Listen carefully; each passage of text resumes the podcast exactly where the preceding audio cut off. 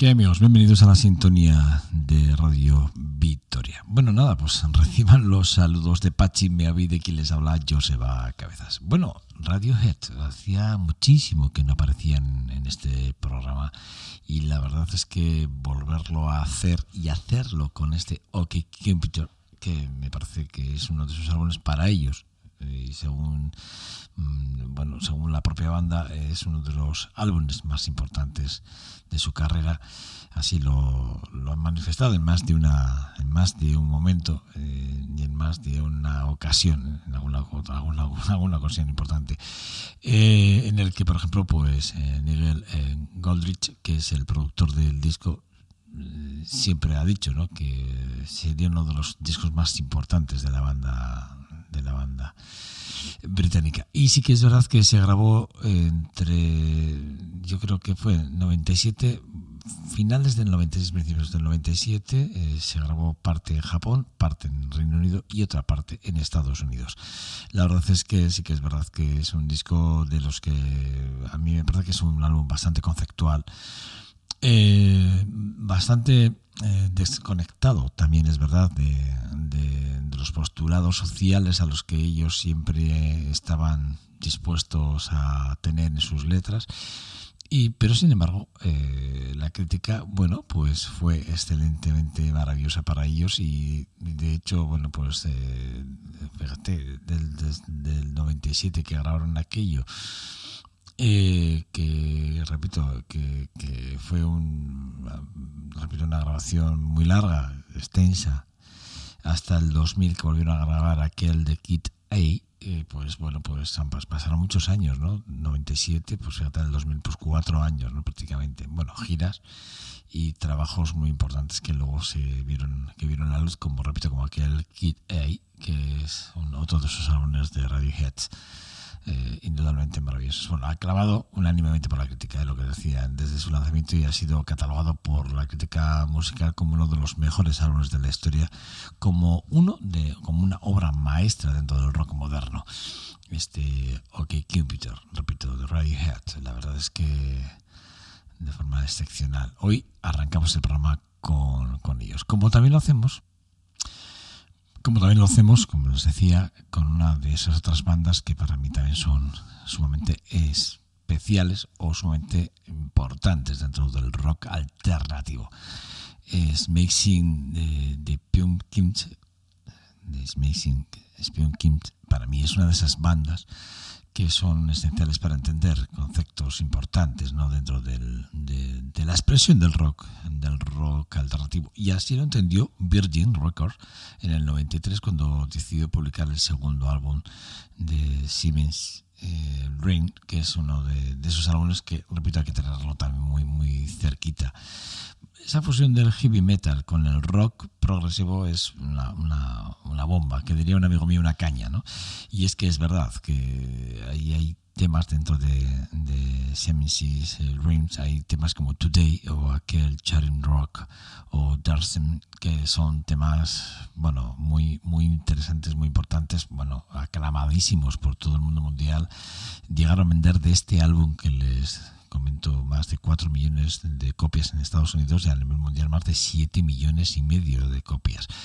Se tuvieron, se tiraron creo que más de, más de medio año de giras y la verdad es que no, no, no pararon de, trabajar los Semin eh, Kims, que para mí, repito, son un referente dentro del, de la fusión del heavy metal y el rock progresivo. Bueno, pues hoy, evidentemente, traerles esta banda y hacerlo con Soma, que es un temazo que lo van a lo van a descifrar ustedes rápidamente y les va a encantar seguro. Bueno, pues les dejo con, con ellos, con, con los de Mixing eh, que repito, les va a encantar. Un álbum de 1993 que, bueno, para tenerlo, para guardarlo, créanme.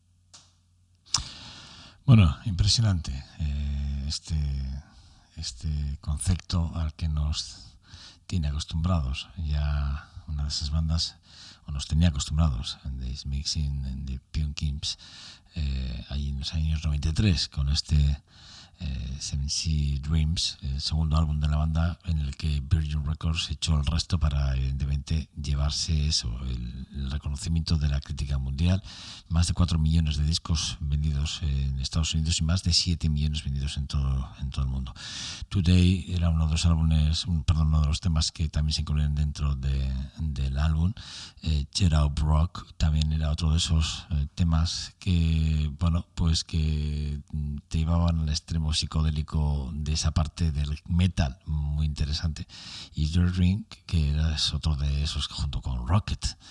Eh, dos temazos que, estuvieron prácticamente en todos los como sencillos eh, en todos los números unos a nivel a nivel mundial estamos hablando que fue probablemente mejor el mejor disco de la década de los años 90 eh, dentro del rock progresivo considerado como tal uno de los mejores álbumes de todos los tiempos este de Seven Sea Rings de los de la banda de Smashing de Pumpkins la verdad es que bueno pues como otra de las bandas que vienen ahora eh, The Nice. The Nice es eh, para mí esa banda de, de, rock progresivo inglés que, que a finales de los años 60 bueno pues cuidado con ellos porque si había alguien que sabía hacer fusionar muy bien el jazz y la música clásica, esto eran The Nice, que, lo hacían de forma excepcional. Ahí estaban Kay Emerson, Lee Jackson, Brian Davison y David Olist, que eran el cuarteto de lujo de, The Nice. Kay Emerson, que acabaría los Emerson Lake and Palmer, con su órgano y su piano y sus voces, por cierto, que, que para mí es una de esas de esos eh, hombres imprescindibles no a la hora de entender qué ha pasado en la historia de la música. ¿no? Ya nos dejó allí en, en, marzo del 2016, eh, para mí, repito, un, un, imprescindible, ¿no? Eh, que Noel Emerson, que es así como, como si se, se llamaba y, que era acompañado de P. Arnold eh, eh, en los inicios en The Nice, como acabo de comentar. Bueno, pues una super banda, un super grupo de fusión de jazz, rock y música clásica con música contemporánea que bueno pues que repito que luego es, él lo llevaría al plano al plano de, de, los Emerson Lake and Palmer. Pero sí que es verdad que Nice repito es una de esas bandas que por cierto es la primera vez que aparece en el programa y que tenemos a bien hoy poder compartir con ustedes. No no crean apunten The Nice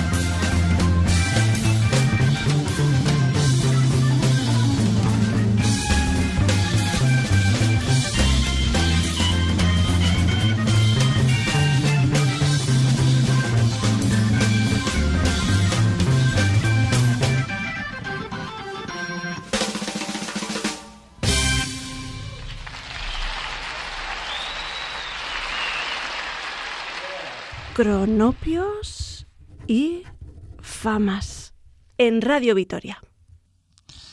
Como les decía, quédense con, con The Nice, con esta con este concierto, con este tema excepcionalmente maravilloso, esta suite Fight Bridge, eh, que, es excepcional eh, y maravillosa. Eh, un temazo de, de, Nice que hoy por primera vez traemos a este, a este su espacio Coronopios, Coronopios y Famas.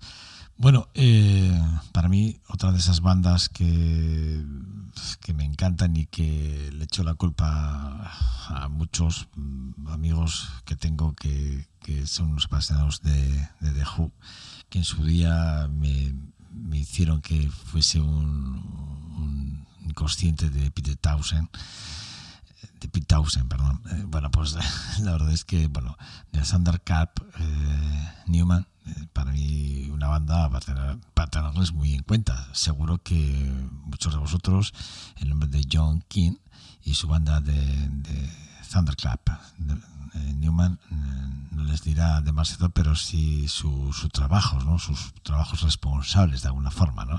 que tienen que ver o que tienen que ser o que tienen en cuenta con aquel de Who de Chill Out del 1967 de The Who, en las eh, mismas eh, podrían además se podían apreciar eh, los trabajos de The King junto a aquel Spirit, no sé si se acordarán de, aquel, de aquel trabajo, de una de las mejores piezas o mejores discos o mejores sí, mejores piezas o track de, rock psicodélico, aquel American, bueno, Armenian City en Skype, que bueno, pues la banda de, de Thunderclap Newman pasaría la historia por, por, por, por, esa, por esa pieza de Something in the Air, que es el que vamos a escuchar ahora mismo, que, que fue escrito, al, igual que Speedy, fue escrito por Pete Townsend. ¿no?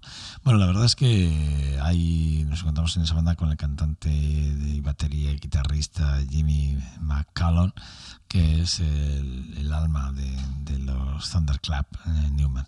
Vamos a escuchar a, otra, a esta una banda que, para mí también es esencial para entender parte de la historia de la música, pero que además, si me lo permite, eh, también, eh, al igual que nos pasa con Nice, pues eh, llegan por primera vez a, nuestro programa y lo hacen de forma excepcional. Bueno, vamos a, disfrutar de, de, una, repito, una banda como son los Thunderclap Newman, que repito, que por primera vez están aquí en Cornopios y Famas.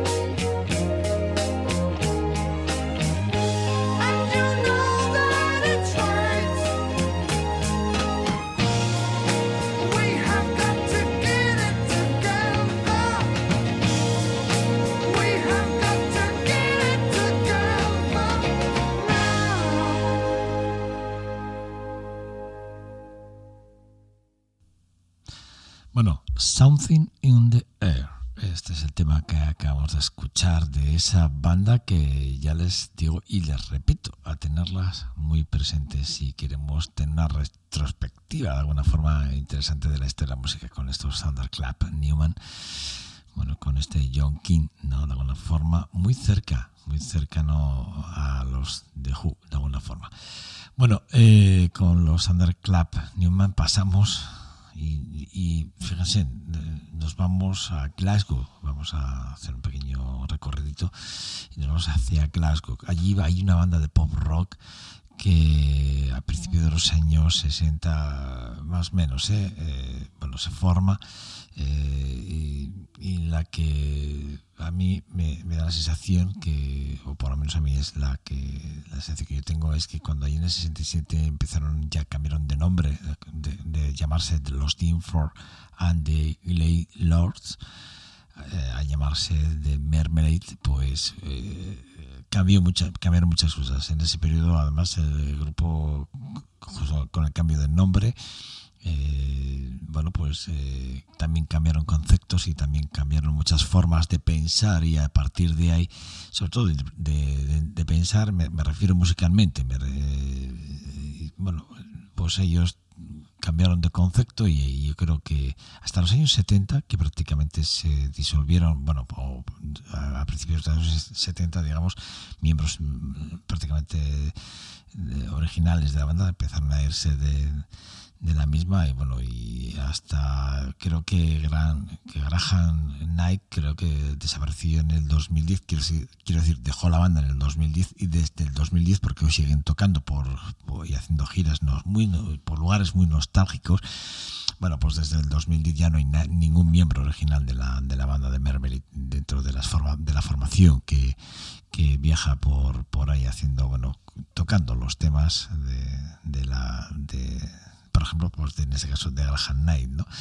Bueno, pues es una banda que para mí, repito, ¿eh? Eh, de, los Dean Ford and the Elaine Lords, que era como se llamaban a los de Mermeli, pues sí que es verdad que yo creo que ahí hubo un cambio importante. Yo creo que más que Dean Ford, yo creo que fue el que hizo que, que todo diera un giro, porque Junior Campbell eh, fue el que puso las bases para el cambio de nombre y creo que Pat eh, Fairlight fue el que dijo, oye, yo creo que sí, que es de cambiarlo y tal, sobre todo porque Graham eh, Knight tenía muy, muy claro que con ese nombre no iba a ir a ningún lado.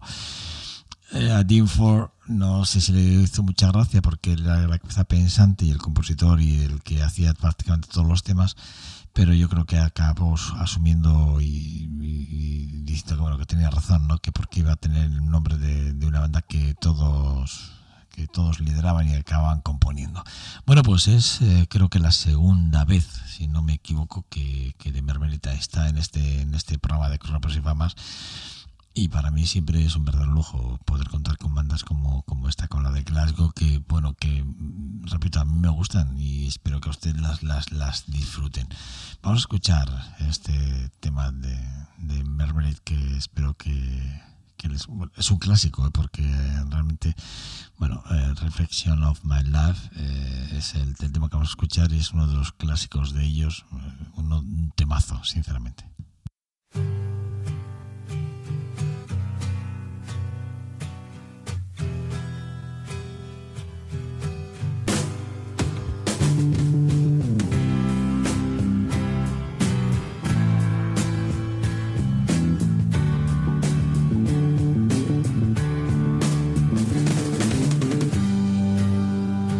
changing of sunlight.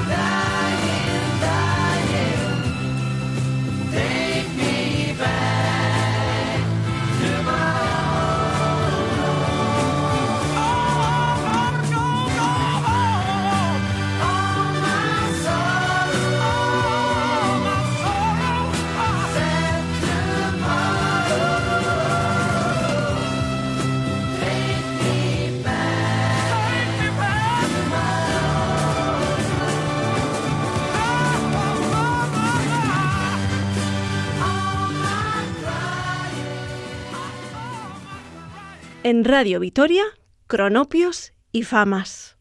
Con Joseba Cabezas.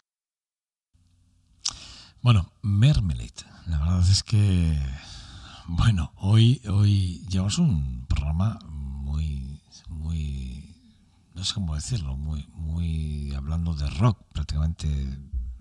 Bueno, en los últimos programas también es verdad que hablamos mucho de rock, pop también. Estamos dentro de, de los subgéneros muy metidos, ¿no? Porque pop rock, bueno, pues el, el pop psicodélico ahora de Mermelade que también nos ha que los de Glasgow lo hacen de forma maravillosa con en- en, eh, bueno pues eso con, su líder eh, ahí con Dean Ford dándolo todo junto con, con sus buenos amigos como Graham Knight o con Junior Campbell o Alan Whithead que también estaba dentro de la banda. La verdad es que una, de esas bandas de los años 60 excepcionalmente maravillosa y que bueno pues que hacen que bueno pues que vayamos buscando nombres épocas décadas no Eh, y ahí enredando en el día a día dentro de los singles los sencillos y en este caso pues en los sencillos de Mermelade eh, en esa primera parte con Dean Ford and the, the Gaylords, que era así como se llamaban en un principio, y luego, más posteriormente, después a propuesta, repito, de John, de John Campbell y de Graham Knight, pues bueno, se cambió a, a ¿no? De alguna forma. Bueno, pues hemos escuchado una de, para mí una banda referencial, súper super maravillosa y estupenda, y ahora les voy a llevar a, a- bueno, les voy a llevar a otro plano, porque a mí de, escuchar Day After Day de, de una de las bandas como es de, Badfinger, pues es para mí, no, no, no, no sé, no sé cómo decirles, sinceramente, para mí es, es esas bandas que cuando te pones a enredar en ellas y empiezas a pasar horas escuchando discografía de ellos o trabajos de ellos, te enganchas, te enganchas y te enganchas. Y bueno, pues me pasa poco como hoy, ¿no? Que prácticamente eh, entre los años, mediados de los años 70 y finales de los 70 no hemos salido. Hemos, ha sido un programa, o está siendo un programa que está ahí, ¿no? Entre mediados del 65 y finales del 70, porque ahora lo que vamos a escuchar es aquel lanzamiento de, de Badfinger del 71, Strange Up, que para mí fue un álbumazo para tenerlo, para recordarlo, vamos, y tenerlo bien guardadito. Yo, este sí les aseguro que lo tengo en cinta. Este sí que les aseguro que lo, tengo en cinta. De hecho, lo tengo porque mm, vamos a escuchar The Day After Day, pero a mí me gustaba mucho Baby Blue. El tema que más me gustaba de, de- este álbum era Baby Blue, pero, pero bueno, sí que es verdad que como también soy un hombre que me dejó muy fácil enganchar, por las palabras de Pete Ham, que es el, líder, guitarrista y cantante de la banda, pues de, Badfinger, pues en unas declaraciones que, que leí no hace mucho, de, una, de, un, digamos, de unas entrevistas que le hicieron allí a principios de los años 70 con respecto de la edición de este, Strange, de este Strange App. Bueno, pues él decía que The Day After Day, que fue un tema que los arreglos muy sencillitos, pero que tenían mucho que ver, mucho que ver, mucho que ver con, con las decisiones de los arreglos que dentro de la grabación que, que, que, bueno, quiero decir, que metió mano George Harrison directamente, que porque se dio cargo de la producción del disco. Y entonces, aquí efectivamente nos encontramos con ese choque de géneros, ¿verdad? Me, refiero de géneros, de estilos, ¿no? De formas de tocar, de interpretar, y te encuentras con ese power pop que hacen los Badfinger y dices, y esto sí, esto me suena mucho. ¿Y a qué me suena? Claro, a George Harrison. Díganme que no, yo se lo pongo, y ustedes, o mejor se lo pongo, usted- ustedes escúchenlo. ¿eh? Eh, y luego decidan si lo que digo tengo algo de razón. Fíjense en la forma del arreglo que tiene este Day After Day maravilloso del Badfinger.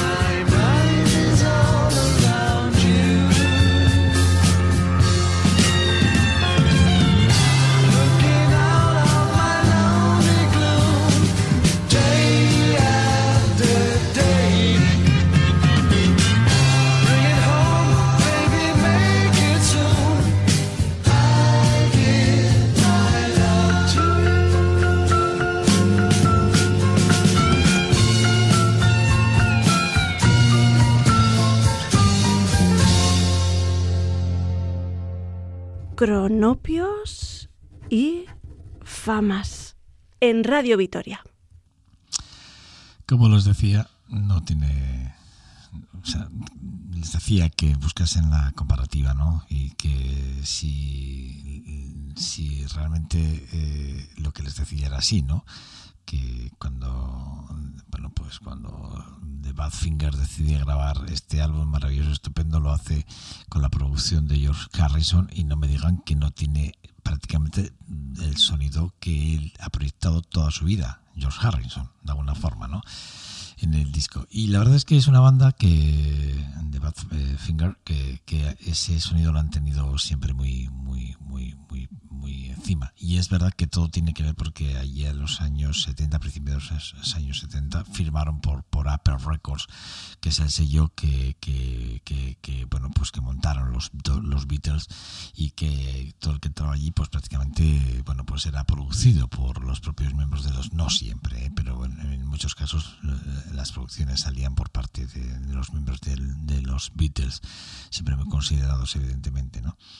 Eh, y entonces, bueno, pues eh, de alguna forma, pues aquí The Badfinger tiene mucho que decir porque, porque es así. Eh, no me quería despedir, eh, o no quería despedir el programa sin, sin, sin escuchar la canción que les decía, ¿no? Que pues porque a mí Baby Blue es la canción que me enganchó y que es la canción que a mí me gustaría, me gustaría compartir con ustedes y, y despedir este programa de Coronapios y Famas.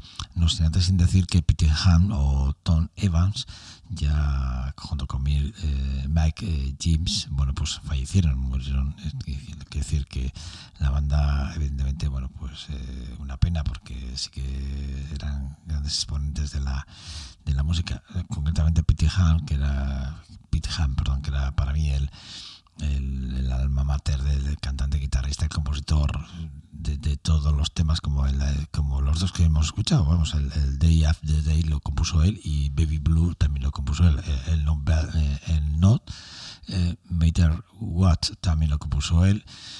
Y además él recibió él recibió los premios Ivor Nobel del 73 eh, pues, pues, precisamente por estas por estas interpretaciones maravillosas. Él eh, creo que fue en el 75 cuando cuando el músico británico Pete Ham nos dejó. Bueno, maravilloso, de cualquier forma. Bueno, pues despedir el programa con Baby Blue, pues para mí, repito, es un lujo. Eh, les había hablado de la canción y yo quería, pues bueno, de alguna forma, pues eso, eh, hacerlo como, como hay que hacerlo despidiéndose de, con, con, las ganas de volver a escuchar un, temazo de, de, los Badfinger. Bueno, nada, pues que reciban los saludos desde el control técnico de Pachi Meave y de quien les habla Joseba Cabezas, que bueno, durante estos casi 53 minutos que va a durar el programa, 54 minutos cuando acabe la, la pieza, bueno, pues hemos estado con ustedes. Recuerden que esto es sintonía de Radio Victoria y que esta es la sintonía de Coronopios y Famas. Agur.